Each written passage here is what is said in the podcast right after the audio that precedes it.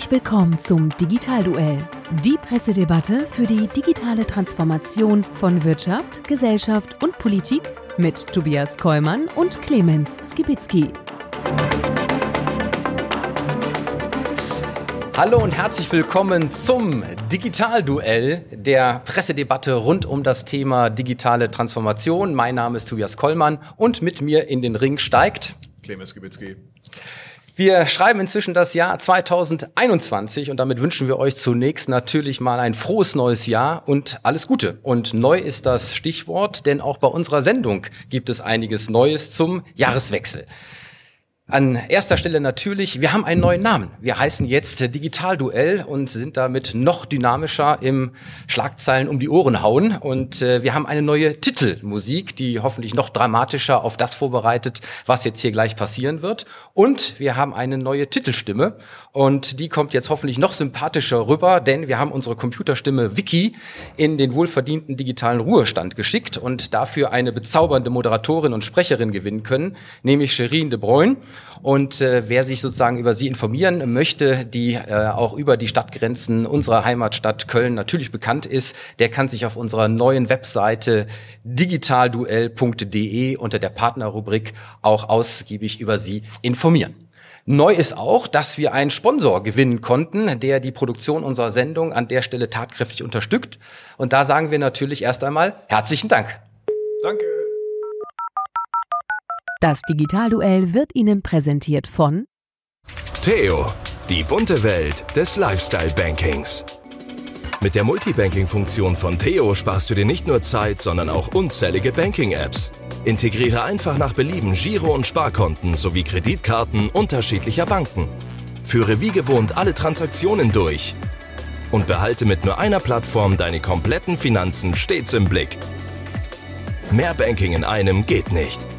Theo, die bunte Welt des Lifestyle-Bankings. Ja, herzlichen Dank an Theo, unserem Sponsor der heutigen Sendung. Und Clemens, weißt du, wer hinter Theo äh, sich verbirgt? Ich weiß es zufällig, weil ich ein paar Mal für die geredet habe. Die Sparda-Banken. So ist das. Und das ist ein spannendes digitales Transformationsprojekt, denn die haben sozusagen aus ihrem klassischen Banking-Bereich jetzt sozusagen eine unabhängig neutrale Plattform ins Leben gerufen, an die man jedes äh, Bankkonto anschließen kann und äh, darüber sozusagen auch in Verbindung mit zusätzlichen Angeboten wie Gutscheinen äh, und so weiter und so weiter Banking neu erfahren kann. Ähm, und daraus ist sozusagen eine Plattform geworden. Das, was wir ja auch immer wieder hier propagieren, in welche Richtung es gehen soll. Und äh, schaut euch das mal an. Die Theo-App gibt es natürlich in allen App-Stores. Und äh, ich glaube, das ist eine spannende Geschichte. Ja, gleich geblieben ist das Konzept. Denn wir werden uns auch weiterhin gegenseitig in diesem Digitalduell spannende Schlagzeilen rund um das Thema digitale Transformation aus der Online- und Offline-Presse mitbringen und diese intensiv debattieren. Und die Besonderheit, der jeweilige Partner kennt diese Schlagzeilen vorher nicht und muss entsprechend spontan zurückschlagen. Das ist gleich geblieben, genauso wie unser Buzzer, der dafür sorgen soll, dass wir uns gegenseitig geordnet ins Wort fallen können. Und damit steigen wir auch schon ein. Und es geht diesmal um die Kalenderwoche 1 im Jahr 2021. Und damit ist es die vierte Folge von unserem Digitalduell. Und wir haben mal wieder die Location gewechselt, denn für diese Ausgabe sind wir zu Gast bei Pixum in Köln. Und Pixum kennt der eine oder andere. Das ist ein international tätiger deutscher Online-Fotoservice für individuelle Fotobücher, Grußkarten und Fotoposter. Das Unternehmen wurde interessanterweise schon im April 2000 gegründet und gehört damit zu den ältesten E-Commerce-Unternehmen in Deutschland und ist sogar das älteste im Bereich der Online-Fotobranche. Eine perfekte Location, Clemens, wie ich finde, die zu unserem Thema passt und äh, mit der 360-Grad-Kamera können sozusagen die YouTuber auch sich entsprechend hier mal umschauen, wie es hier so aussieht. Und der Gründer und CEO Daniel Attala wird auch später bei uns in der Sendung zu Gast sein. Eine weitere Neuerung, der erste Gast in unserer Sendung und wird uns mit einer digitalen Schlagzeile herausfordern, die wir beide noch nicht kennen. Ja, wir sind gespannt und damit würde ich sagen, genug der Vorrede.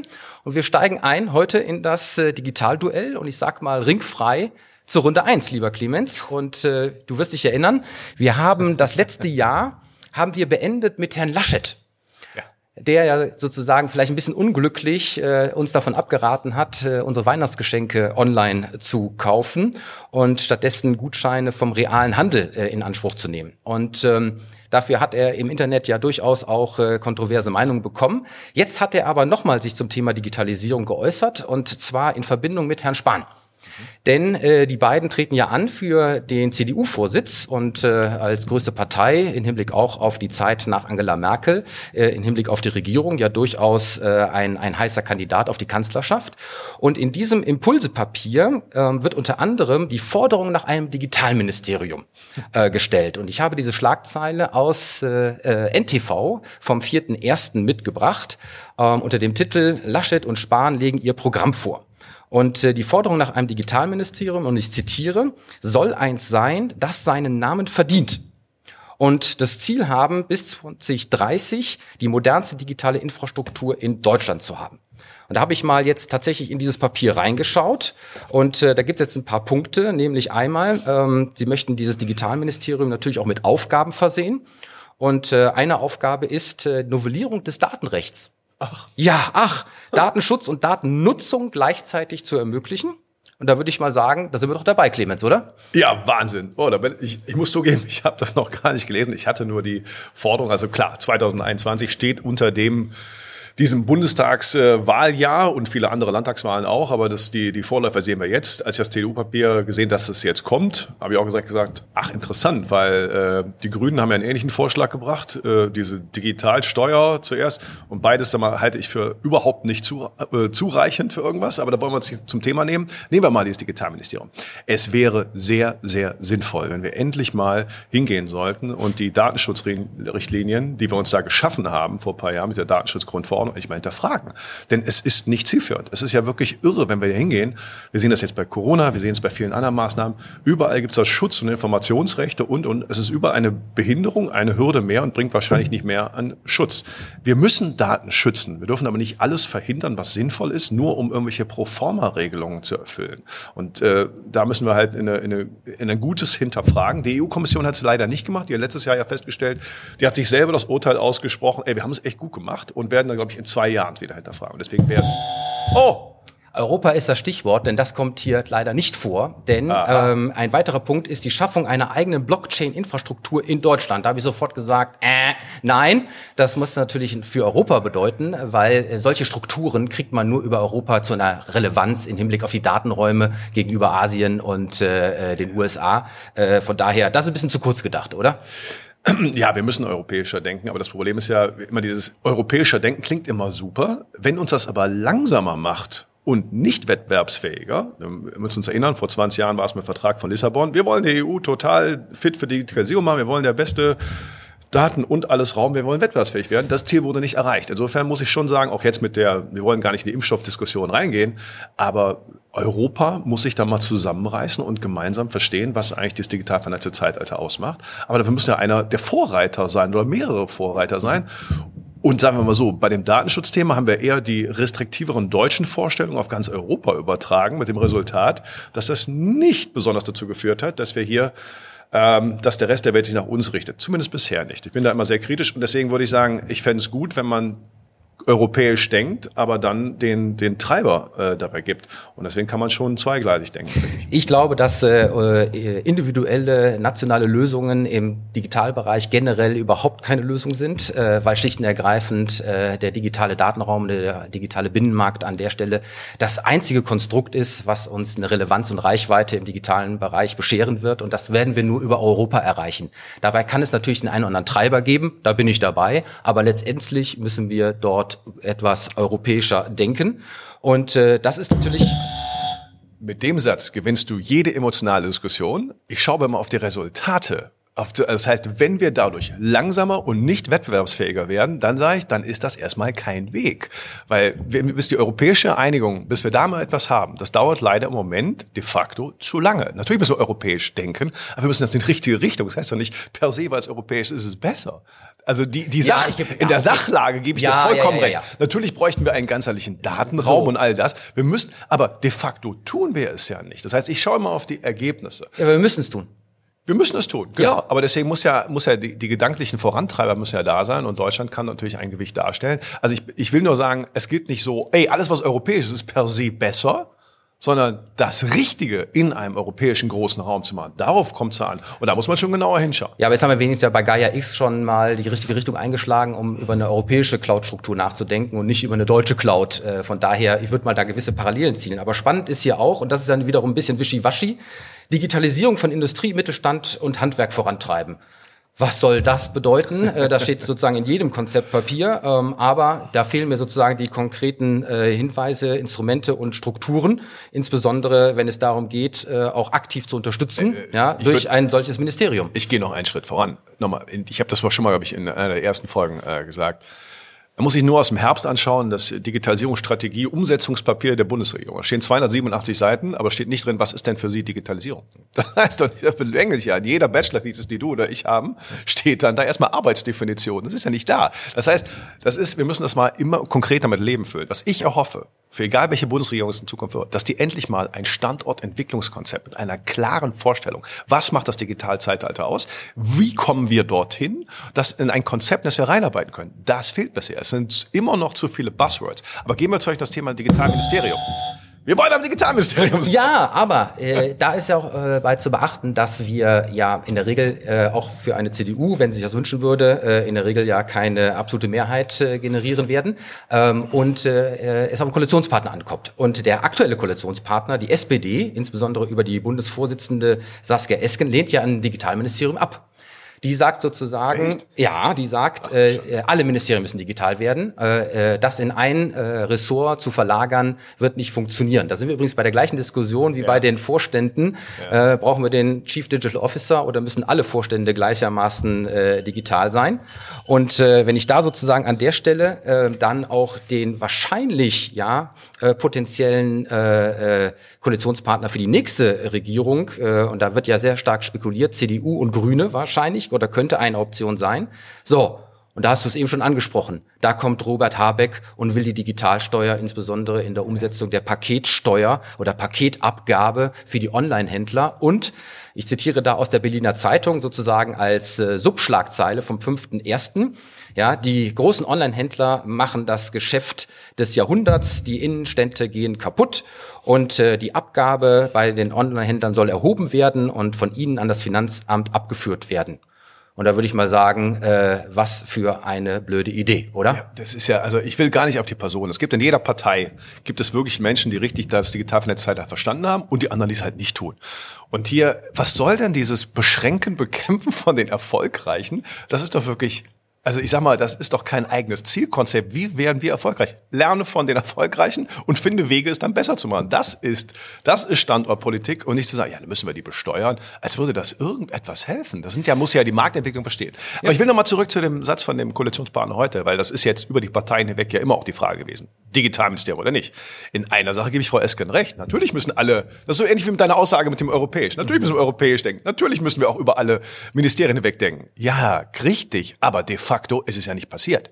Und das liegt schlichtweg daran, dass wenn du nicht am Koalitionstisch sitzt in, als Minister, hast du dort einfach nichts zu kamellen oder Ministerin. Ist ja total egal wer. Dann bist du halt in der zweiten Reihe. Deswegen ist die in der, in der Theorie richtig, aber in der politischen, ökonomischen Theorie der Politik, wie ich es dann durchsetze, eben nicht richtig. Deswegen brauchen wir ein Digitalministerium, was die Macht hat, über alle Ministerien drüber hinweg zu regieren. Das heißt, ein Digitalministerium, irgendeins, was dann so wie heute irgendwie so ein paar digitale Tätigkeiten koordiniert, also was heute da passiert, das ist ja nicht, worum es geht. Hier ist ein grundlegender Wandel. Das heißt, wir brauchen etwas so als wie ein Finanzministerium. Also da wird der Finanzminister als einziger über alle Budgets, über den Haushalte, hatte ein Vetorecht. Und das brauchen wir fürs Digitale.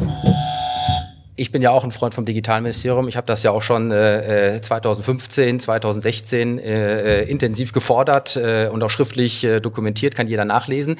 Ähm, ich glaube, dass deswegen, weil wir es eben jetzt brauchen, konzentriert, äh, um das Thema nach vorne zu bringen, anzustoßen und umzusetzen als aktiv handelnde Einheit. Übrigens, äh, äh, es gibt andere Beispiele äh, international, wo es ein Digitalministerium gibt oder diese angedacht werden. In Japan beispielsweise. Mhm. Und zwar gibt es dort ein Digitalministerium. Jetzt halte ich fest, wird nicht mit einem Politiker besetzt. sondern mit einem Digitalexperten aus der Praxis. Und die über 500 Mitarbeiter, die wir in diesem Ministerium sehen, auch davon kommen über die Hälfte aus der Praxis. Äh, und das wäre natürlich mal eine Revolution. Und es gibt übrigens auch ein äh, Ministerium für digitale Transformation in der Ukraine. Hast du wahrscheinlich auch nicht gewusst. Nein. Äh, ich habe das im Zuge der Recherche auch gelernt. Und zu Herrn Habeck von den Grünen mit der Digital- und Paketsteuer kann ich nur sagen. Also die CDU hat genau das Gleiche gesagt. Ja, kann ich nur sagen, ich glaube, dass die Kunden über eine Paketsteuer nicht zurück in die realen Läden kommen. Ja, Punkt eins. Ich glaube, dass diese Paketsteuer am Ende nur auf die Händler äh, äh, abgewälzt wird. Und ich glaube, dass diese Paketsteuer die eigenen kleinen Online-Shops in Deutschland an der Stelle eher behindern als fördern. Das ist sozusagen das, was ich aus dieser Diskussion gelernt habe. Genau, man sieht ja auch, dass in Frankreich hat es ja einen Alleingang probiert eine Zeit lang, haben es dann schnell wieder on hold gestellt, weil die Amerikaner natürlich dagegen gewettert haben. Aber da hat Amazon gesagt, na gut, wenn ihr das die Steuer haben wollt, dann wälzen wir das aber auf die französischen Partner auf der Amazon-Plattform.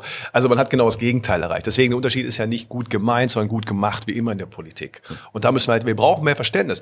Was du angesprochen hast, in anderen Ländern besetzt man das mit Experten. Das wäre ein Traum. Da ist aber die deutsche Politik und ich muss auch sagen, die Öffentlichkeit irgendwie zu wenig gefragt. Also wir besetzen das halt wir dürfen ja kein, kein PR-Geschichte draus machen. Ja? Denken wir mal an die ganzen Beiräte und so weiter. Da sitzen tolle Leute drin, aber auf die hört man ja nicht. Da werden dann mit irgendwelchen äh, Parteitagssoldaten äh, Posten besetzt. Ja, ja, fairerweise muss ich an der Stelle sagen, ich war ja in so einem Beirat und es wurde schon ein bisschen auf uns gehört. Also wir haben schon was erreicht. Aber was haben wir jetzt insgesamt aus dem Thema gelernt, lieber Clemens? wir haben gelernt, dass es ein wirklich entscheidendes Jahr wird. Und ich glaube, es wird darum gehen, die Diskussion tiefgehender zu führen. Äh, weit über, äh, wie man so schön sagt, die einfachen Lösungen äh, sind eher populistisch und führen nicht dazu. Wir müssen halt in die tiefe Diskussion gehen. Ich würde wünschen, egal welche Partei, egal wer das, wer die äh, Kanzleramt oder Ministerien oder was stellt, wir müssen jetzt endlich im digital vernetzten Zeitalter ankommen und sich alle tiefgehend damit beschäftigen. Und nur eine Frage dabei ist entscheidend. Wie sichern wir eigentlich, dass dieses Land gerade drüber kommt? Ja. Denn dieser Wohlstand und dieser tolle Sozialstand und so weiter, der muss auch in Zukunft finanziert werden. Da müssen wir hin. Ich habe gelernt, äh, das Digitalministerium äh, aus meiner Sicht muss kommen. Entscheidend wird die Ausgestaltung sein. In allen allen Belangen Budget, Macht, Thematiken und natürlich auch Kompetenz. So, jetzt haben wir uns und damit machen wir Gong ja. und beenden die erste Runde und äh, äh, wir wechseln zu dir, lieber Clemens, äh, und da sage ich mal äh, ringfrei für Runde zwei. Gut, machen wir das. Ringfrei für Runde zwei, ja. Meine Überschrift der Woche, die geht jetzt ein bisschen globaler, äh, betrifft natürlich auch, äh, also betrifft eher die ganze digitale Welt, denn die heißt, wo ist Jack Ma? Jack Ma, sagt dir hoffentlich was? Der ich Gründer weiß, von Alibaba. natürlich. Du weißt das. Aber immer noch bei vielen ist natürlich so, dass wir die amerikanischen Plattformen auf dem Schirm haben und die meisten Dimensionen, die da in Asien durch Tencent, Alibaba und wie sie alle heißen geschaffen ja. wurden, gar nicht so auf dem Schirm sind, weil sie gar nicht so präsent sind. Für uns äh, noch, muss man sagen. Und Jack Ma ist einer der reichsten Chinesen, der Gründer eben. Und er war eigentlich recht extrovertiert. Und deswegen ist ja die große Frage, ähm, er hat... Ähm, also eigentlich ist er, er hat, liebt er den großen Auftritt, inszeniert sein Leben als Unternehmerlegende. Und jetzt ist er seit einer kritischen Äußerung von sich bei einer Veranstaltung im Oktober verschwunden. Er hat sich zurückgezogen, heißt es auf der einen Seite. Andere vermuten, er wurde von der chinesischen Regierung vielleicht sogar, sagen wir mal, ein bisschen äh, äh, Maulkorb auferlegt. Und äh, in dem gleichen Zuge kam halt die Absage des bislang größten Börsengangs der Welt, nämlich die Ant Group, die zu Alibaba, also das Unternehmen, was von Jack Ma geschaffen wurde, äh, wurde auch abgesagt. Und diese Firma, da bin ich bei der Recherche echt umgefallen, es war der höchst bewertete Startup, also noch nicht das Einhorn, das nicht in der Börse war, aber die Zahlen. Das Ding war zu dem Zeitpunkt mehr wert als JP Morgan, mehr äh, wert als die Bank of America, als Wells Fargo, als die Bank of China und so weiter. Und das wurde alles on hold gestellt und der Gründer ist erstmal verschwunden.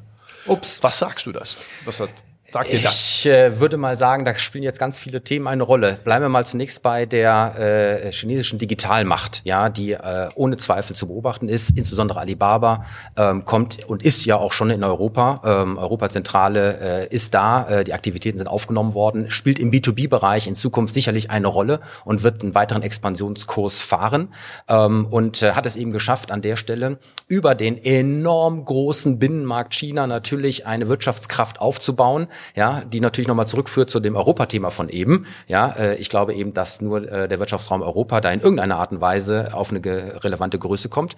Aber dass darüber natürlich eine ideale Plattform geschaffen wurde für eine internationale Expansion und in der Digitalisierung bin ich ja nur im Zweifelsfall Mausklicks entfernt äh, und kann da an der Stelle auf die äh, Plattform zurückgreifen, dass da natürlich schon eine unglaublich äh, starke Marktmacht entsteht und auch schon entstanden ist. Und äh, wir werden insbesondere mit Alibaba B2B ähm, auch noch einen relevanten Player äh, sehen, der sich dann mit Amazon B2B aus meiner Sicht äh, betteln wird um die Vorherrschaft in dem Bereich.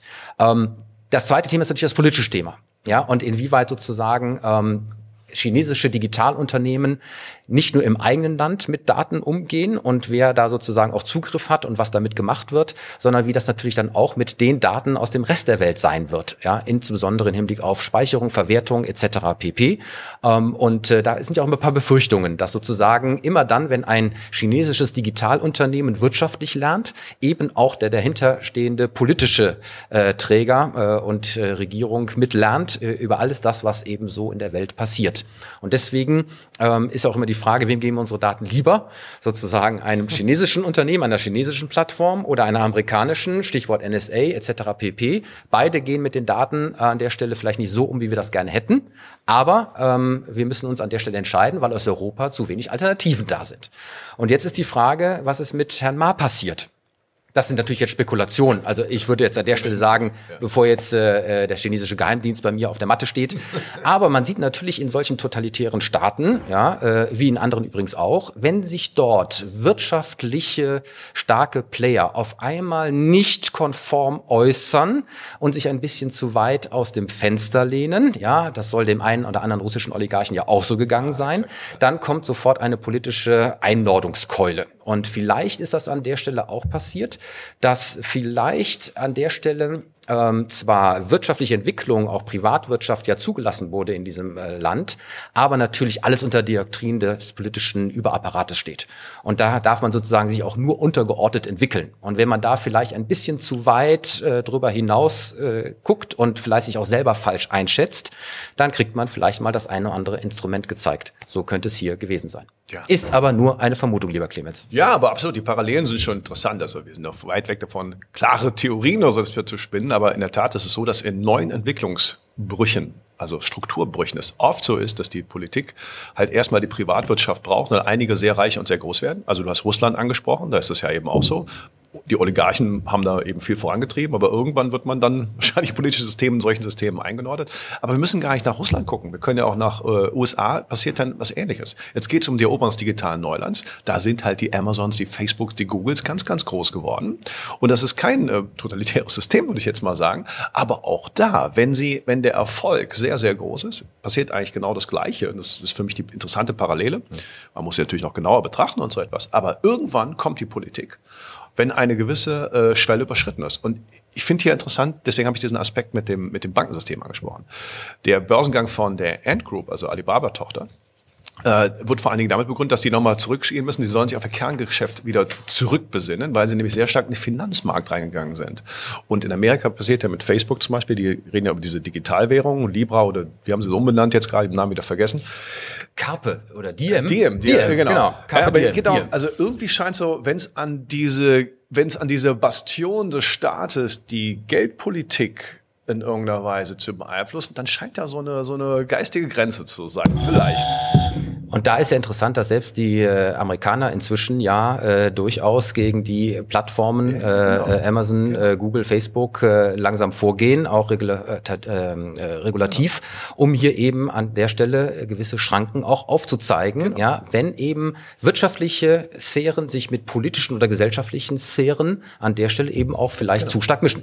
Genau, man wird natürlich die, äh, das wird in China meine These jetzt, meine Vermutung, äh, man wird das in China, wird das genau wie in den USA, man wird die versuchen einzuhegen und klar zu sagen, wer hier irgendwie noch eine große Rolle spielt. Aber man wird sie ja nicht zerschlagen oder kaputt machen. Man braucht ja diese Vorantreiber.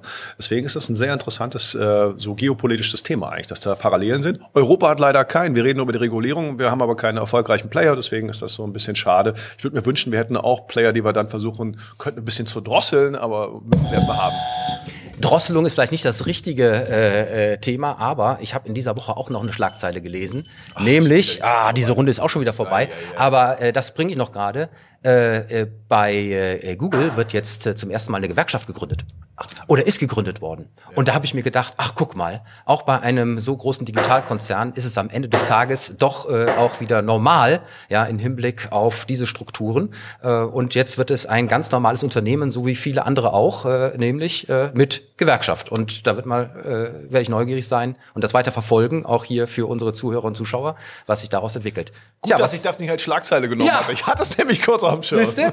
So, was haben wir gelernt aus dem Fall Ma und Alibaba? Ja, wir hatten gelernt, also wenn man mal über den Tageshorizont hinausschaut, äh, es ist wirklich mal so, ne, als Historiker schaue ich immer gerne so in großen langen Bahnen, wenn man so das mal versucht einzuordnen und dann werden wir mal 20 Jahre mal drauf schauen, was daraus geworden ist. Ich finde es ja immer ein interessante Parallelen in der Geschichte. Man sagt ja, es wiederholt sich nicht, aber es gibt so gewisse Ähnlichkeiten und äh, die sind eben weltweit, finde ich, statt. Wir müssen das beobachten. Europa kann leider nur ein bisschen zuschauen. Das ist das, was mich echt ein bisschen. Ich habe gelernt, ähm es ist doch viel schöner, in Europa eine tolle Plattform aufzubauen, weil die politischen Rahmenbedingungen da an der Stelle ähm, vielleicht nicht ganz so stark äh, in eine wirtschaftliche Entwicklung, ja, einen Deckel draufsetzen, wie vielleicht in anderen Regionen. Zumindest ist das meine Hoffnung. Ja, lieber Clemens. Und damit sind wir äh, in Runde drei und jetzt haben wir einen Gast nämlich mhm. den Hausherrn äh, von Pixum, wo wir uns hier heute befinden.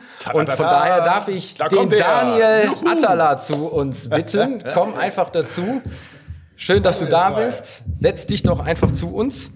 Und äh, lieber Daniel, nochmal verbunden mit dem herzlichen Dank hier für die Einladung und für die Gastfreundschaft, äh, würde ich sagen. Du bist äh, Gründer und CEO von Pixum. Ja. Was Pixum ist, habe ich schon gesagt. Ja. Aber was äh, du als CEO so machst, das würde uns natürlich interessieren, denn das ist äh, sehr spannend, wie da deine Interpretation ist.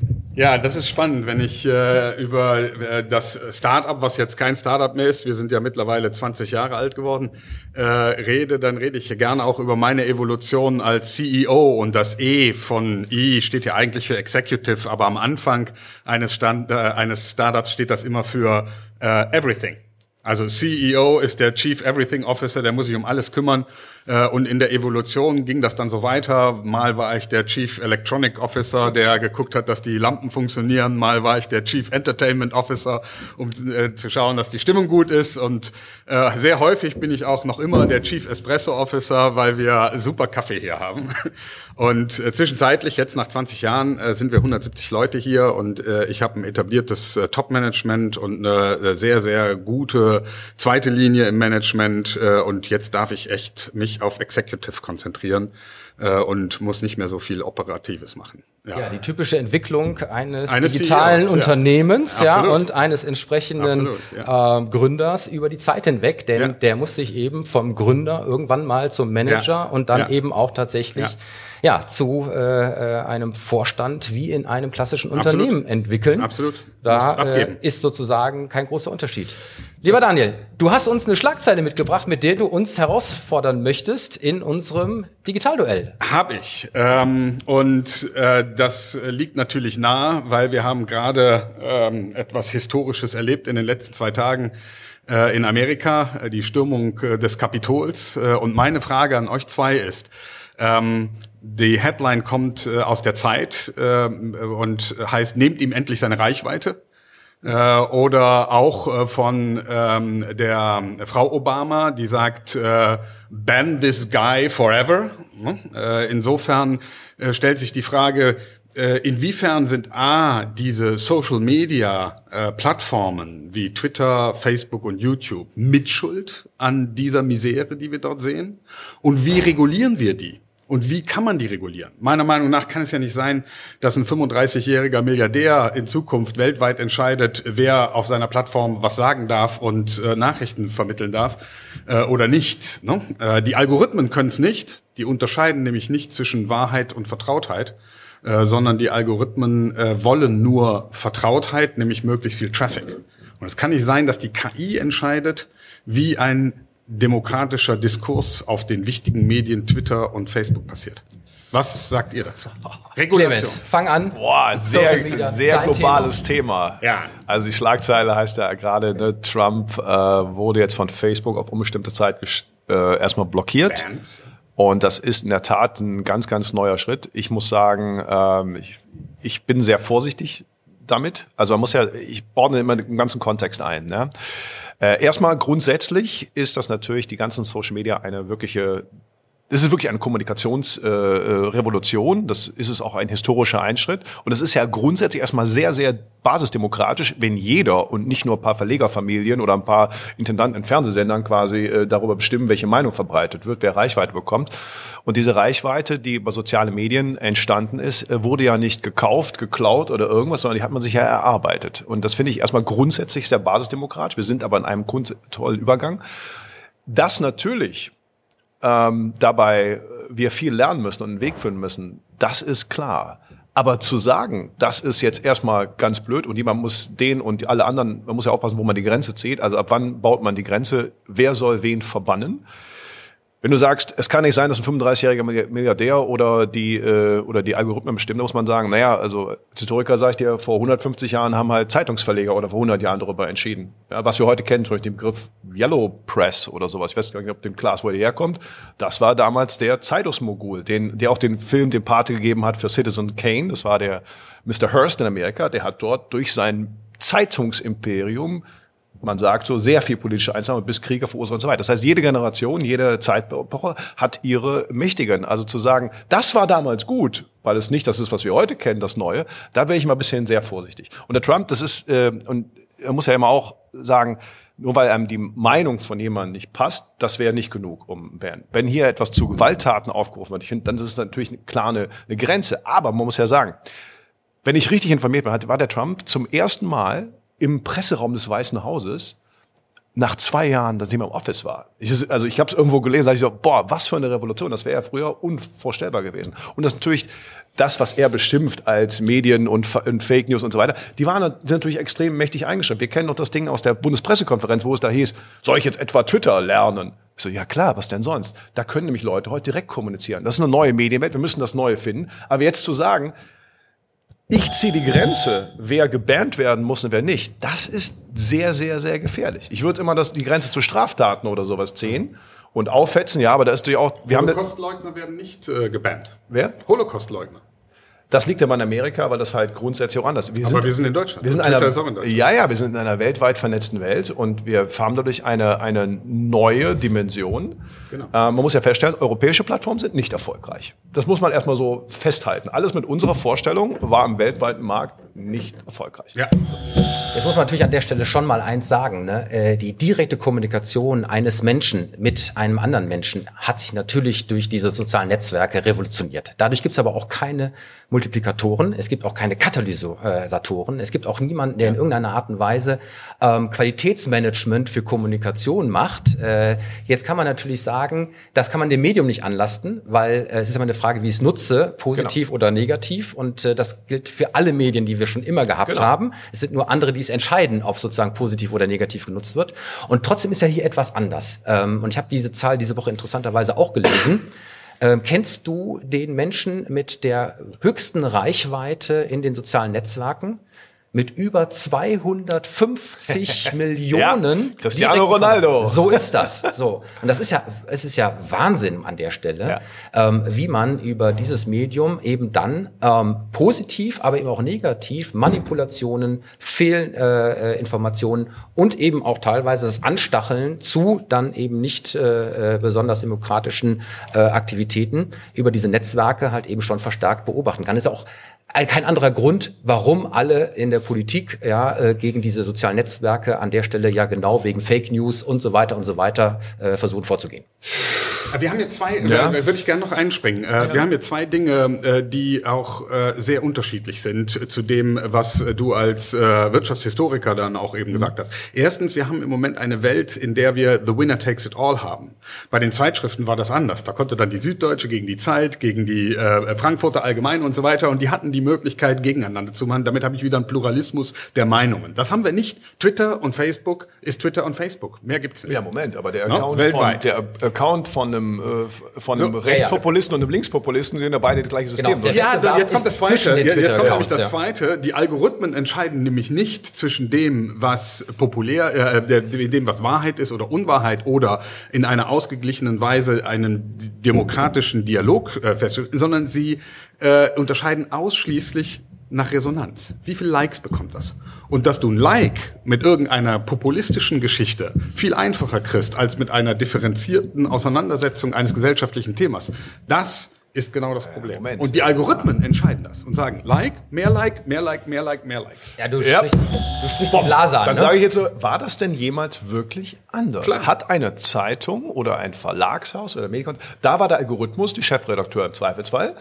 Und wenn du keine Leserschaft gefunden hast, dann warst du einfach nicht da. Wir haben ja da so ein kleines Stück weit Illusion. Wir trennen Journalismus von dem Geschäftsmodell. Sorry, ohne Auflage hast du keine, äh, äh, hast du da ne- kein Geld verdient. Damit war Journalismus auch nicht finanzierbar. Also ich glaube, wir müssen ein bisschen, wir dürfen nicht so tun, weil das Neue jetzt da ist, weil wir das Alte schon kennen, das war da, als wir es gelernt haben, müssen wir halt. Bin wir, ganz bei. Ich würde immer das Neue hinterfragen, ich würde aber auch das Alte hinterfragen. Nur Da- weil es da dabei. war, war es nicht per se besser. Yes, ich stimme zu. Es heißt nicht, es kann nur so sein, wie es damals war, aber es kann auch nicht sein, wie es jetzt ist. Es muss, es müssen neue Wege gefunden werden. Wir müssen diese neuen Medien, es muss irgendein Gremium geben, das sagt, das geht oder das geht Das nicht. Wahrheitsministerium. Das ist schwierig zu sagen. Ja, genau. Aber es wird irgendwas geben. Ich glaube, wir nicht müssen an eine Instanz, die uns das sagen Ich kann. nicht. Wir müssen in der Breite insgesamt Digitalkompetenz lernen, damit jeder von uns das entsprechend einschätzen kann, was da passiert und nicht nur einfach konsumiert, sondern auch hinter die Mechanismen blicken kann.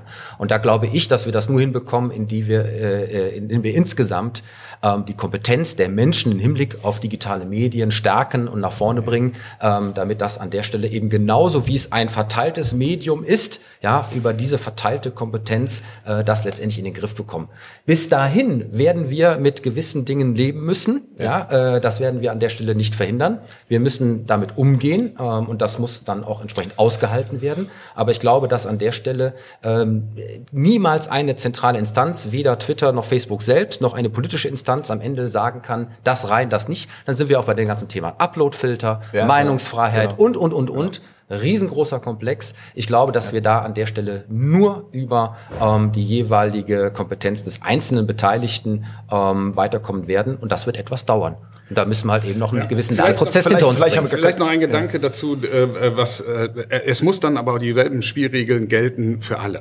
Wenn du in der Süddeutschen äh, eine Holocaust-Leugnung selbst in einem äh, Leserbrief schreibst, wird die Süddeutsche verklagt.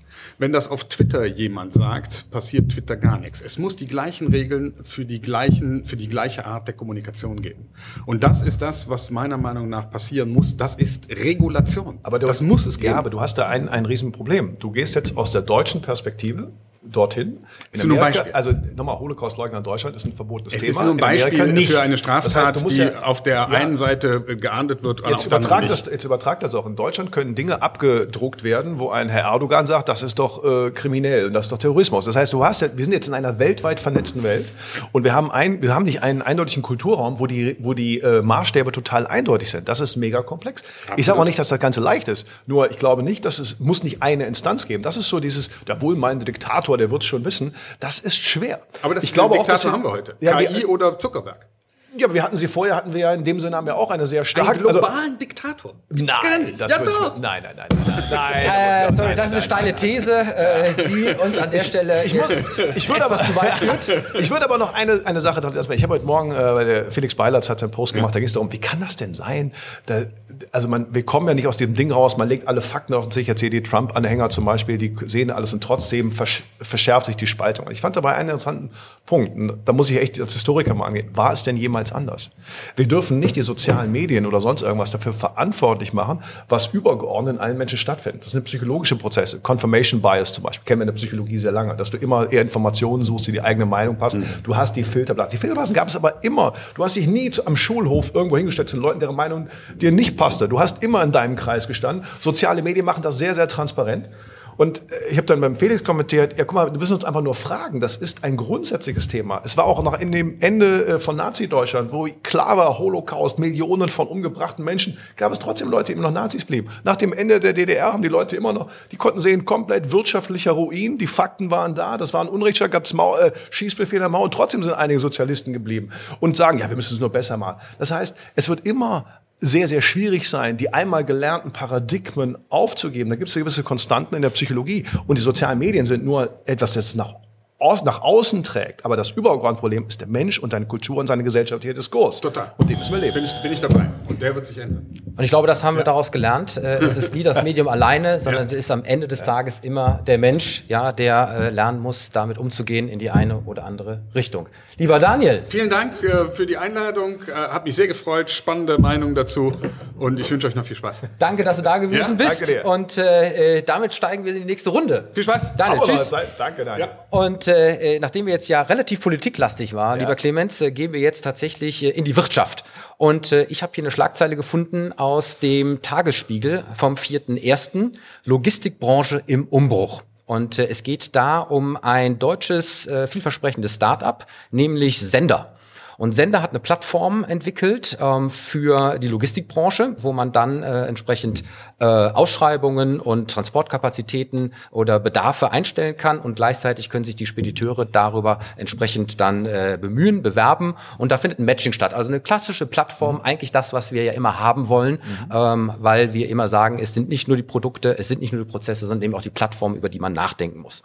Jetzt äh, kriegt dieses Start-up Gegenwind, nämlich interessanterweise aus der klassischen äh, realen Wirtschaft, nämlich vom Bundesverband Güter, Kraftverkehr, Logistik und Entsorgung, die sagen, darüber äh, wird sozusagen in diesem Markt, der stark fragmentiert ist, äh, eine Transparenz erzeugt, die insbesondere die Billiglohntransporteure aus dem osteuropäischen Raum bevorzugen würde, denn die kriegen darüber leichter ihre Aufträge, als das eben äh, die deutschen äh, Logistikunternehmen tun. Und anstatt jetzt da sozusagen ähm, mit denen gemeinsam über bessere Lösungen nachzudenken, wollen die jetzt eine eigene Plattform entwickeln ähm, zur Optimierung dieser Transportprozesse und Logistikprozesse. Ein Verband.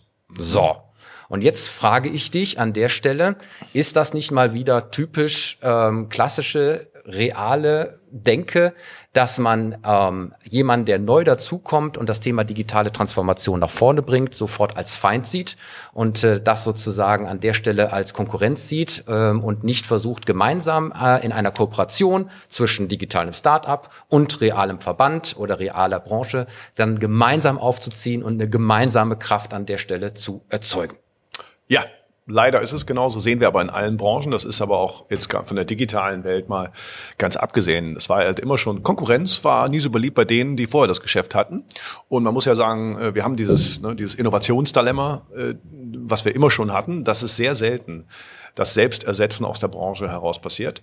Und das hätten die schon längst tun müssen. Aber sie, äh, die Wirtschaftsgeschichte zeigt uns, sie werden es auch besser machen müssen. Dass die Abwehrhaltung erstmal da ist und man sie fragen könnte, wieso habt ihr die letzten Jahre das nicht selber gemacht, um euch selbst zu ersetzen? Ähm, das muss man jedem vorwerfen und äh, einfach nur die Neuen zu bekämpfen, das ist bestimmt nicht gut. Wir werden dort, äh, da könnte in der Tat mal Politik und Wissenschaft und so weiter ein bisschen zusammenführen, weil wir sagen müssen, Leute, wir müssen dorthin. Das ist ja, also der Grund, warum Plattform da ist, ist ja, wenn Transaktionskosten senken, Anbieter und Nachfrage bringen sich leichter. Und die Plattform wird einer bauen. Da macht es doch lieber selbst, dann können wir uns selber transformieren. Das sind die ökonomische Notwendigkeit dahinter, die jetzt durch die digitale Welt möglich ist. Da könnte jetzt mal so ein Digitalministerium hingehen und sagen, Leute, dann macht ihr. Wir werden euch nicht per se schützen, nur weil ihr länger da seid. Ihr müsst jetzt schon die neuen Möglichkeiten nutzen. Das fände ich mal eine sinnvolle Aufgabe der Ordnungspolitik, anstatt ähm, ja, äh, dass jetzt einfach nur, wer sich jetzt durchsetzt und einfach nur verzögern und wenn es länger dauert, das ist kein Weg. Mich hat das ein bisschen erinnert an diesen Fall äh, Mein Taxi und die Taxi-Innungen. Ja, die sozusagen an der Stelle auch auf einmal äh, über einen digitalen Vermittler einen neuen Player im Markt hatte und darauf reagieren musste und zwar immer sozusagen erst als Gegner. Ähm, und was ich mir darüber immer so begreiflich mache, ist, weil man das ja auch in anderen Branchen sieht. Ähm, viele versuchen sozusagen ihre Claims weiterzuhalten, so wie sie in der realen Wirtschaft immer waren. Und erst wenn von außen sozusagen der digitale Challenger kommt, ja, das Piranha-Unternehmen in Form des Startups, was sich reinbeißt, ähm, wird reagiert. Bis dahin wird man versuchen, alles so lassen, äh, zu lassen, wie es ist. Und eigentlich ist das doch äh, die, die falsche Strategie, sondern eigentlich müsste man doch von sich selbst heraus das Thema digitale Transformation angehen und diese Plattform bauen und dann eben auch im Verbund mit möglichst vielen Beteiligten, denn eigentlich ist doch nicht der Gegner das Startup im eigenen Land, ja, sondern eigentlich ist es doch aufgrund der digitalen Welt äh, ganz jemand anders nämlich die, die entweder schon Plattformen haben und vielleicht in diese Branche mit hineingehen können, oder die, die eben an der Stelle ähm, von außen ähm, ihr Geschäftsmodell erweitern, ja, und an der Stelle auf einmal ähm, ja das Gleiche tun ähm, und man dem nicht beteiligt ist. Es geht doch heutzutage nicht nur um etwas zu digitalisieren, sondern es geht auch um Ownership an den entsprechenden Plattformen, genau. oder? Und leider muss man sagen, aber ich sage nochmal, das ist leider nicht neu. Das ist in der Wirtschaftsgeschichte sehr oft so, dass leider die etablierten Player versuchen zu mauern und so lange das Ding, das Pferd zu reiten, bis es tot ist. Äh, Google mal die Bilder, äh, wo die ganzen äh, etablierten Stummfilmkinos gegen den Tonfilm und so weiter, dann kamen die Argumente, also gleich heute mal bei den Taxifahrern, ja damals, da werden so und so viele äh, Musiker in den Stummfilmkinos arbeitslos, wenn der Tonfilm kommt. Wer will denn schon Schauspieler sprechen hören? Das ist alles schon mal da gewesen. Das ist leider sehr, sehr normal und es wäre jetzt in der Aufgabe von Gesellschaft und Politik eben klar zu machen, Leute, es gibt hier kein, äh, wir werden euch nicht schützen. Das, äh, der, das eigene Startup, ja, das müssten wir zusammenbringen. Das wäre das wäre eine Standortentwicklungsgeschichte. Leider ist es im Moment andersrum. Denn die Wähler sind hier, die Wähler, ja, aber leider läuft es in der Politik anders. Die etablierten alten Player gehen an die politischen Institutionen, sagen, eure Wähler sind doch hier, das sind meine Leute, die bei mir arbeiten. Die Neuen, die da aus Amerika kommen, äh, die, sind, und die, die, äh, die, die wählen woanders. Ihr müsst uns unterstützen, helft uns, die Mauern so hoch zu bauen. Das ist leider, was in Europa viel, viel zu viel passiert ist. Und die eigenen Startups kommen nicht richtig hoch. Eine Politik müsste dann ein anderes Signal geben. Ich würde mal an der Sache, äh, an der Stelle sagen, äh, äh, weil wir auch von Politik äh, ja. an der Stelle mal auf die Wirtschaftsebene kommen, ja, und da sind wir bei Strategien, da sind wir bei Kooperation ja. etc. pp. Es muss das Verständnis bei den äh, Playern sein, äh, was um sie herum passiert. So, und da würde ich mal sagen, äh, äh, ist für den Verband, aber auch für äh, das Start-up-Sender äh, überhaupt nicht äh, äh, das gegenseitige Konkurrenzdenken, weil der eigentliche Konkurrent meines Erachtens sitzt ganz woanders. Und da sind wir mal wieder bei Amazon. Ja. Denn diese Schlagzeile gibt es auch in dieser Woche. Am 6.1. in der Frankfurter Allgemein war es nur eine Randnotiz. Ähm, Amazon kauft Frachtflugzeuge. Mhm. Das hat die Welt äh, am 8.1., also äh, äh, sozusagen äh, heute, ähm, zu einem komplett großen Artikel ausgearbeitet und berichtet, dass jetzt äh, Amazon ähm, äh, äh, elf neue Frachtmaschinen gekauft hat, ähm, nämlich äh, Boeings und ähm, da jetzt Amazon Air drauf schreibt und jetzt sich auf den Weg macht zum weltweit größten Logistiker. Mhm. Und äh, das ist eine spannende Zitat aus diesem äh, Artikel, denn da steht, Amazon will sämtliche Abläufe in der Lieferkette beherrschen und sich ausreichende Kapazitäten sichern. Und wenn sie das sozusagen mit eigenen Flugzeugen machen, dann ist doch logisch, dass irgendwann die eigenen LKWs kommen und dann sind sie in diesem Logistikgeschäft Natürlich. und werden irgendwann mal auch diese Plattform, die sie dazu aufgebaut haben, nutzen, um Fremdkapazitäten mit zu managen und abzuwickeln. Und deswegen ist doch eigentlich die Konkurrenz äh, für das Startup und äh, für den Verband eigentlich in Zukunft Amazon. Absolut richtig analysiert. Äh, für Amazon ist eine Frage des Make or Buy. Ja, das ist ja mit den deutschen Logistikkonzernen zum Beispiel. Die haben sich ja gefreut, oh, der E-Commerce bringt uns ganz viele Aufträge, anstatt mal zu überlegen, naja, irgendwann wird das so groß, dass es für die einfach sich lohnt, nicht mehr das einzukaufen, sondern selber zu machen. Das ist auch eine völlig simple ökonomische eigentlich Industrielogik. Die sollten die eigentlich äh, schneller begreifen. Oder vielleicht haben sie es auch, aber wollen es politisch nicht. Interessanterweise ähm, du, ja. hat FedEx auf diesen Kauf der äh, Flugzeuge reagiert indem sie keine neuen Verträge mehr mit dem Online-Versender Amazon abgeschlossen haben und diese Zusammenarbeit auslaufen lassen, in dem Motto, dass sie, wie gesagt, jetzt noch sie klein halten. ähm, aber ich würde mal sagen, das ist eine Bananenstrategie, ja, das oder? ist schon bitter, dass wir, das ist ja genau das, was wir gerade besprochen haben. Bei dem kleinen Startup, den kann ich noch, äh, kann ich, dem kann ich noch das Wasser abgraben. Amazon ist dazu groß. Also das ist natürlich jetzt echt verzweifelt. Das war nicht sich neu zu erfinden im digitalen Zeitalter. Das haben die nicht gemacht. Und vielleicht mal generell die Rolle von Verbänden, gar nicht in Logistik, sondern woanders woanders. Wir haben das gerade erlebt. Ich glaube, der Verband der Gastro sagt jetzt, schimpft jetzt gegen Delivery Hero. Das kann ja nicht sein. Verbände haben doch genau, eigen, meinem Verständnis nach, hätten doch genau die Aufgabe und Funktion, ihren Mitgliedern das zu liefern, für das einzelne Unternehmen zu klein ist. Das wären nämlich übergreifende Plattformen. Dann hätten sie eine Existenzberechtigung. Jetzt hinzugehen und jetzt zu jammern, das kann ja wohl nicht wahr sein, dass das andere machen. Was hättet ihr tun? Und da muss man schon fragen, also als die Mitgliedsunternehmen hätten wahrscheinlich mal ihren Verbänden sagen müssen, Leute, dann helft ihr uns, das zu tun. Wir sind allein zu klein. Ihr müsst die Kooperation bauen. Das ist aber, das ist aber leider völlig normal in der Geschichte, dass das selten passiert. Dafür müssen wir mehr Aufklärung, Verständnis. Vielen ist die Dramatik dieses Strukturwandels offensichtlich noch nicht so klar. Man müsste das umdrehen, sagen, ja, dann, wieso habt ihr uns das nicht geholfen, das zu tun? Wir würden gern vorangehen. Was haben wir gelernt? Wir haben gelernt, dass der Strukturwandel äh, wird, rückt in immer mehr Branchen immer näher und ich hoffe, dass immer mehr Menschen ehrliches Verständnis davon haben, damit wir eben diese Wirtschaftskraft hier erhalten. Das ist ja nicht so, dass das jetzt weggeht. Der Schneeball läuft ja, der läuft ja das Tal runter, das wird ja immer größer. Wir sind schon viel zu spät dran. Wir brauchen jetzt mal viel mehr Kompetenz, die das begreifen offensichtlich und dann politisch auch noch umsetzen können. Politisch meine ich es nicht nur in der Politik, sondern auch in den Wirtschaftsverbänden und so weiter. Also ich habe gelernt, äh, erstens, ähm, wir müssen mal neu darüber nachdenken, wer sozusagen hier der Wettbewerber ist. Und wir brauchen Verbünde und Kooperationen ja, in allen Bereichen zwischen kleinen und großen, um diese digitalen Plattformen dann eben auch äh, äh, aus Deutschland, aus Europa für die Welt äh, aufzubauen. Punkt eins. Und Punkt zwei ist ähm, das, was du sagst äh, mit den Verbänden. Ich glaube, dass Verbandsstrukturen, zumindestens in gewissen Bereichen, zu einer Renaissance des alten Genossenschaftsmodells in Hinblick mhm. auf digitale Plattformen werden könnte. Das glaube ich auch. Wo alle zusammenkommen und sozusagen auch in gemeinsamer Ownership eine Plattform betreiben, ja, gerne unter Hilfe und unter äh, Hinzunahme auch von äh, Startups, äh, um das an der Stelle sozusagen für alle Beteiligten gegen die Großen da draußen besser ähm, auf die Straße setzen zu können. Lieber Clemens, ich gucke ein bisschen auf die Uhr und äh, wir sind äh, Haben am Ende. wieder mal verquatscht, wa? Ja, aber wir wollten ja unbedingt etwas kürzer werden und dynamischer. Das ist uns auf alle Fälle gelungen und äh, damit sind wir äh, beim Ende von unserem heutigen Digitalduell angelangt und ich hoffe, dass ich das Ergebnis mal wieder hören und sehen lassen kann. Und deswegen findet ihr unsere Sendung wie immer über unsere Medienkanäle. Hier bitte die neue Webseitenadresse beachten, nämlich digitalduell.de, egal ob ihr es mit oder ohne ohne Bindestrich schreibt, ihr werdet zu uns finden. Natürlich gibt es uns auch weiterhin auf allen verschiedenen Podcast-Plattformen, Soundcloud, Spotify, Apple Podcast und dieser. Die Sendung zum Anschauen gibt's wie immer bei YouTube. Bitte findet und abonniert uns dort doch über den Kanal Digitalduell. Besonders hinweisen darf ich einmal mehr auf unseren Twitter-Account äh, Digitalduell, weil wir dort eben auch alle Schlagzeilen posten, die wir heute in der Sendung diskutiert haben. Und dort könnt ihr eben dann zu den Originalbeiträgen auch relativ schnell kommen. Unter dem Hashtag Digitalduell sind wir dort insbesondere auch zu finden. Ja, das Ganze geht natürlich nicht ohne Unterstützung und so bedanken wir uns am Ende wie immer bei unseren Partnern. Da ist einmal Gebhard Media, Deutschlands führender und innovativer Podcast-Producer, die liebe Sherin de Bruyne, Unternehmerin und Kommunikationsexpertin mit Persönlichkeit, die uns ihre Stimme geliehen hat für die äh, Anmoderation und gleich auch für die Abmoderation.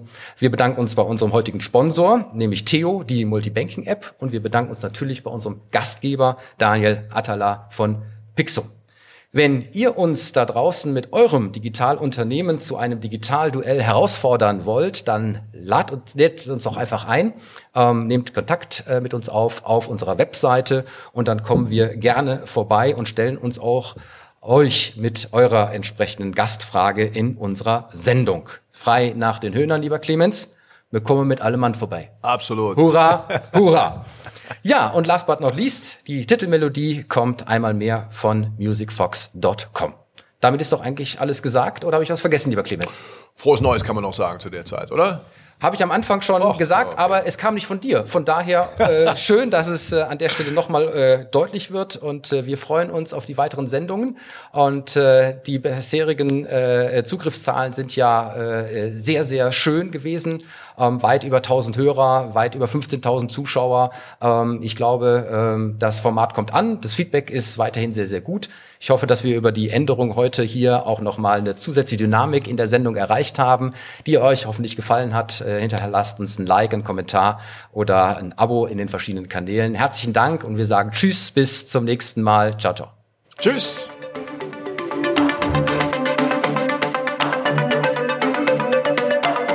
Das war das Digitalduell, die Pressedebatte für die digitale Transformation von Wirtschaft, Gesellschaft und Politik mit Tobias Kollmann und Clemens Skibitzky. Alle Folgen dieser Sendung finden Sie auf unserer Webseite digitalduell.de, auf allen bekannten Podcast-Plattformen und natürlich bei YouTube. Diskutieren Sie auch mit uns bei Twitter unter dem Hashtag Digitalduell.